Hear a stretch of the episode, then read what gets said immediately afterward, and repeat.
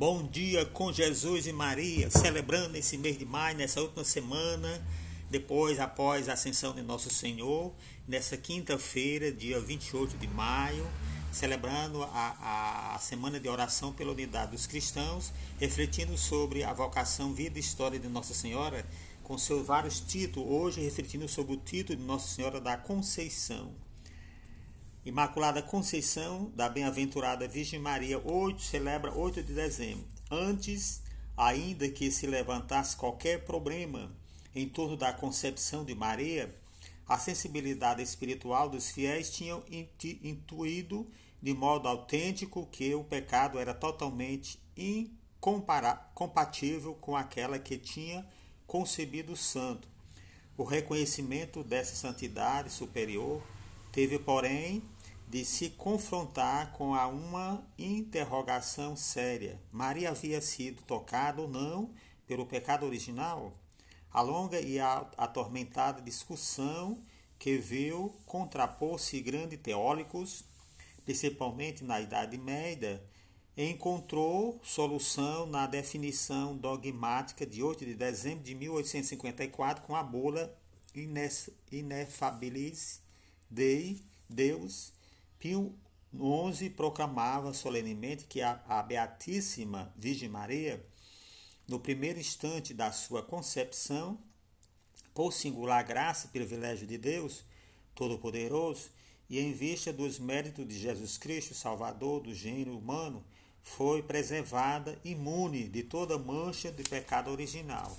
Um pouquinho da história. A partir da, da primeira metade do século VIII, celebrava-se no Oriente a festa da Conceição de Santana, mãe da Teótocoros, fixada no dia 9 de dezembro em relação com a Natividade de Maria. A partir do século VI, festa, festa da 8 de setembro, tendo por objeto que aparece narrado no proto-evangelho de Tiago, e não a Imaculada concepção. A festa não encontrou polêmicas teológicas como ao invés de acontecer no Ocidente. O duro confronto sobre a questão do conhecimento imaculado de Maria, iniciado no tempo de Agostinho e prolongado por séculos, não impediu que em alguma, algumas regiões se com, começasse a celebrar a memória deste evento de graça. Nos séculos décimo e décimo primeiro encontravam na Inglaterra a concepção da Santa Virgem Maria no dia 8 de dezembro, por estímulo de alguns teóricos, entre os quais mencionamos o de 1134, aproximadamente considerado o primeiro teórico da Imaculada Conceição.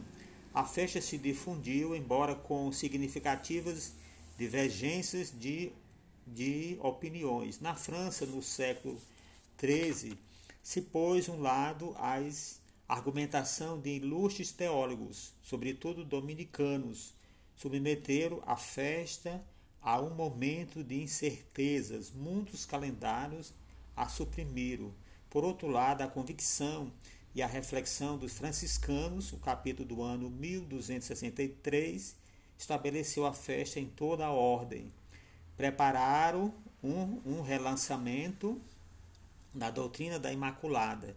No século XIV, de fato, a festa do dia 8 de dezembro era tão comum que em 1900, 1439 o Concílio de Basileia decidiu estendê-la a toda a igreja. Mas o decreto permaneceu em efeito porque se tratava de concílio cismático. Caberá a Sisto V Papa, proveniente da ordem franciscana, dá um impulso decisivo, embora não se pronunciando sobre o plano dogmático, em 1476 inseriu a festa no calendário romano e aprovou os formulários litúrgicos para a missa e o ofício. Em seguida, o Papa Inocêncio XII a enriqueceu com a oitava e Clemente X estabeleceu que fosse festa de preceito. Após a proclamação do dogma, Pio IX mandou preparar novos textos litúrgicos, que aprovou em 1863. Conservou-se a coleta composta sob Sisto V. Os, os redatores do Missal de Paulo VI acrescentaram novamente o texto do prefácio inspirado em Éfeso 5:27, em expressão da Lumegense número 65, Santo Santo em número 103, Santo Santo Conselho, e revisaram a escolha dos textos bíblicos da liturgia da palavra. Um mistério de pura, de pura graça, junto com, com um insuprimível sentimento de admiração pela toda bela, a nossa sensibilidade humana apresenta também interrogações porque ela é imaculada e nós e nós não. O sentimento que medula a celebração da igreja não é certamente o da, a, o da discussão, basta considerar o que os cristãos cantam no refrão do Salmo responsorial. Cantai ao Senhor Deus um canto novo, porque ele fez prodígios. Diante da Imaculada, a igreja celebra primeiramente a infinita misericórdia da Trindade para com a humanidade inteira. O bem realizado gratuitamente por Cristo em favor dos filhos de Adão concentra-se na pessoa de Maria. Desde o primeiro instante, Deus é o protagonista da sua vida. Ela é santa porque santificada pelo Espírito do Pai, emanado por meio do Filho. Solenizar a Imaculada Conceição é celebrar, pois, a graça de Deus e não a autossalvação de Maria. Isolar a verdade mariana da obra do Redentor significaria cair nas trevas do erro. O concebimento imaculado não diz que Maria não teve necessidade de ser salva à semelhança de todos os homens, ao contrário, proclama o incomparável dom que lhe foi prodigalizado, ter sido agraciada, nem ter, ter, ter provado a desgraça do pecado. Nisso, Maria é a expressão máxima do poder de Deus e, ao mesmo tempo, a mais alta expressão do agradecimento devido a Deus. De fato, agradecerá mais quem foi preservado da desgraça ou quem, como nós, pelo contrário, foi libertado de, dela. A gratidão de Maria mistura-se à dos batizados Exulto e me alegro no Senhor. Minha alma se alegra no meu Deus, porque me revestiu com a veste da salvação. Me envolveu com o manto da justiça, como uma esposa adornada em joia. Com essa antífona, de fato, inicia-se a missa da Imaculada. A igreja, redimida pela água do batismo e redimida pela Eucaristia, empresta sua voz a Maria para cantar a uma só voz as maravilhas realizadas nele por meio por meio da graça. O concebimento de Cristo em Maria. Nenhuma página do Novo Testamento narra a concepção de Maria, nem faz menção a seus pais. No dia em que celebra a sua Santíssima Conceição, a igreja proclama o Evangelho anuncia da Anunciação. Lucas 1, capítulo 1, versículo de 26 a 38. Não se fala do concebimento de Maria, mas do concebimento de Cristo em Maria. A escolha é muito preciosa, já que nos permite entender que quem dá valor a toda a existência de Maria também ao concebimento é o Filho. A luz que nos vem do texto evangélico Traça, portanto, o movimento que vai de Cristo a Maria, do Santo. Lucas, capítulo 1, versículo 35. A toda santa, baseada na coleta que reza, ó Deus, que preparaste uma digna habitação para o vosso Filho, pela Imaculada Conceição da Virgem Maria, preservando-a de todo o pecado em previsão dos métodos de Cristo Podemos afirmar que, por causa da encarnação redentora do Verbo, Maria foi eleita desde a eternidade e, na plenitude do tempo, lhe foi enviado Gabriel como a mais inefável das saudações. Alegra-te, cheia de graça, o Senhor está contigo. As palavras do anjo ressoam como o anúncio da revogação, da, da condenação que pesa sobre os filhos de Adão, fugitivos e incapazes de estar com Deus. De fato, a primeira leitura, Gênesis, capítulo de 3, versículo de 9 a 15, ponto 20, nos faz ouvir o diálogo que segue imediatamente no primeiro pecado. No desígnio original deveria haver um, um diálogo de comunhão entre Deus e o homem. Depois do pecado já se evidencia a divisão que existe entre eles. A dimensão do que ocorreu é precedida pela resposta do homem a Deus: Ouvi o teu passo, tive medo, porque estou nu e me escondi.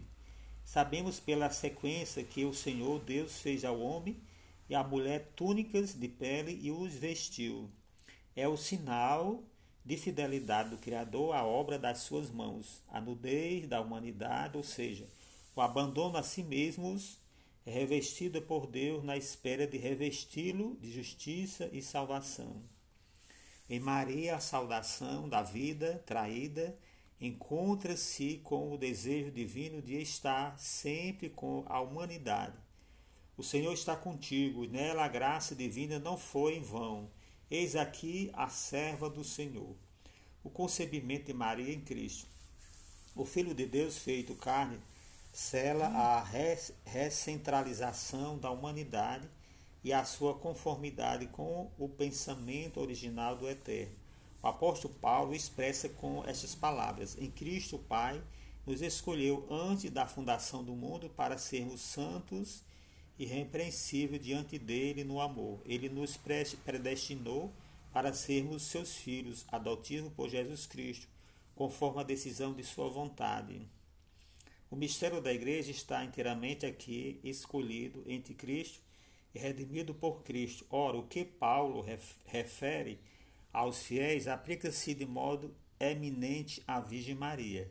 Dela pode-se dizer justamente que foi concebida toda santa em Cristo.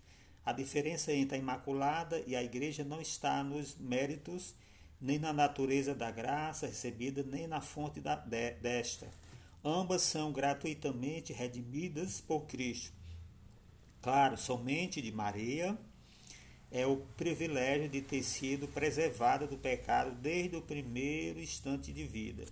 À luz da palavra, portanto, celebramos a Imaculada no mistério de Cristo e da Igreja. O prefácio demonstra bem, além da necessária ligação com o Filho, louvem Maria, o início da Igreja, esposa de Cristo, sem mancha nem ruga, resplandecente de beleza e ainda reconhece modelo de santidade advogada nossa. Modelo de santidade, após a abrução batismal, nos foi dada uma ordem: Tu que tornaste nova criatura, te revestiste de Cristo, esta veste branca seja sinal da tua nova dignidade. Leva-a sem mancha até a vida eterna. Também nossa vida está sob o signo da graça. A nós cabe não desperdiçar o dom recebido, de forma que aí encontramos a, um pouco da história da devoção, da presença da Imaculada Conceição, que tem crescido cada vez mais é, entre milhares de pessoas por esse mundo afora, pelas, pelas muitas paróquias, traz o título de Nossa Senhora da Conceição, que é uma grande devoção do povo que se volta os seus olhares para suplicar as graças, bênçãos e a proteção com a intercessão de Nossa Senhora da Conceição. Ave Maria, cheia de graça, o Senhor é convosco. Bendito sois vós entre as mulheres, bendito é o fruto do vosso ventre, Jesus. Santa Maria, Mãe de Deus, rogai por nós, pecadores, agora e na hora de nossa morte. Amém. Que o caminho seja seja brando a teus pés, o vento sopre leve em teus ombros, que o sobre cálido em tua face, as chuvas caia serenas em teus campos, e até que eu de novo, de novo te veja, Deus te guarde na palma da mão. Em nome do Pai, do Filho e do Espírito Santo. Amém. Que Deus abençoe a todos e um bom dia.